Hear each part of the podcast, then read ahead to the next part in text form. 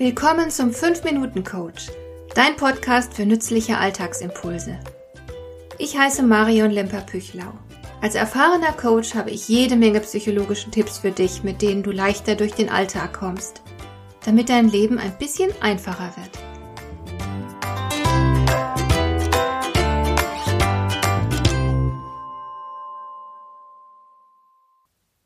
Ein amerikanischer Schriftsteller und Humorist soll geraten haben, Never miss a good chance to shut up.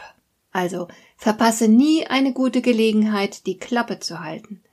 Er wird genau gewusst haben, warum er dazu ermahnt hat.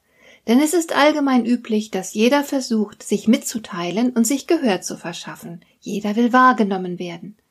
Während meines Studiums habe ich auch einmal ein Seminar mit dem Titel Die Verhaltensbiologie des Kindes belegt. Veranstaltet wurde dieses Seminar von dem damals recht prominenten Bernhard Hassenstein, ein Verhaltensbiologe. Er hat wesentliche Beiträge zur Forschung geleistet und damals hat er uns ein Filmchen von zwei kleinen Kindern gezeigt, die zusammenspielten in Anführungszeichen. Denn wenn man genau hingesehen hat, waren die beiden Kinder nicht wirklich aufeinander bezogen. Das Spiel stellte kein echtes Miteinander dar. Vielmehr spielte jedes Kind für sich. Die Kinder sprachen zwar zueinander, aber keines hörte auf das andere.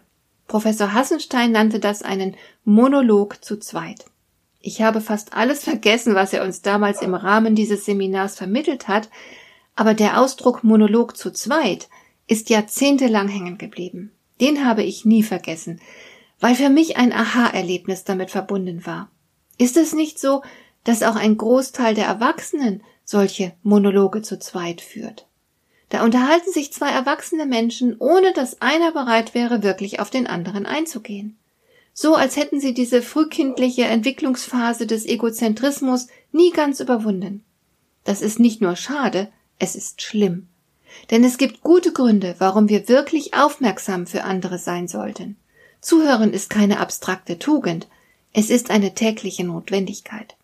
Zunächst einmal hat jeder von uns das tiefe Bedürfnis, verstanden zu werden. So überwinden wir die Einsamkeit, so stellen wir Verbindung zueinander her.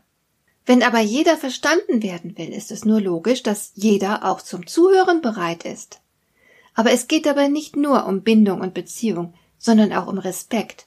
Denn jedes Mal, wenn du jemandem zuhörst, widmest du ihm eine ganz wichtige Ressource, deine Aufmerksamkeit, deine Lebenszeit. Du vermittelst dem anderen durch dein Zuhören, dass er wichtig ist. Auch das ist eine Form von Bestätigung, die wir alle brauchen.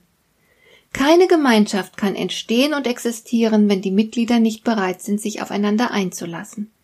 Das funktioniert aber nur, wenn sie einander zuhören können. So erfahren sie nicht nur, was der jeweils andere will oder braucht, sondern sie hören auch, welche Ideen er hat.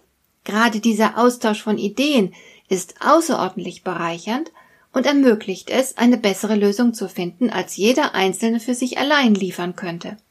Auch fürs Geschäftliche ist das Zuhören unverzichtbar. Denn wie soll man einem Kunden etwas verkaufen, wenn man gar nicht weiß, was er will? Und wie könnte man in einem Netzwerk etwas füreinander tun und einander empfehlen, wenn man nicht zuhört, was die anderen Mitglieder anzubieten haben? In meinem Netzwerk hat jedes Mitglied jede Woche eine Minute Zeit, um den anderen zu erzählen, was er anzubieten hat und welche Kunden er sucht. Auch wenn wir in der Gruppe derzeit knapp 40 Leute sind. Jeder hört jedem aufmerksam zu. Anders könnte das Netzwerk nicht funktionieren und wir könnten uns die Treffen sparen. Es gibt so unglaublich viele Probleme, die wir nur gemeinschaftlich lösen können. Wir müssen einander zuhören. Sonst ergeht es uns wie in der biblischen Geschichte den Menschen vom Turmbau zu Babel. Die vielen Leute, die auf der Baustelle arbeiteten, sprachen zu viele unterschiedliche Sprachen. Sie konnten nicht aufeinander hören. Die völlige Sprachverwirrung führte bald zum Baustillstand. Der Turm wurde nicht fertig. Eine sehr schöne Geschichte, weil sie zeigt, wie sehr wir aufeinander angewiesen sind. Große Dinge erreichen wir nur gemeinsam. Und dafür müssen wir uns gegenseitig zuhören, uns aufeinander einlassen. Ich wundere mich auch immer, wie viele Menschen sich selbst gern reden hören. Dabei wissen sie doch genau, was sie zu sagen haben. Sie kennen sich selbst ja von allen Menschen dieser Welt am besten. Was sie hingegen nicht kennen, ist die Erfahrungswelt und das Gedankengut ihres Gegenübers. Ist es nicht furchtbar langweilig, sich ständig nur im eigenen Fahrwasser zu bewegen?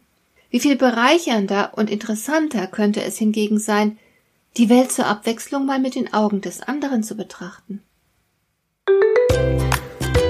Hat dir der heutige Impuls gefallen?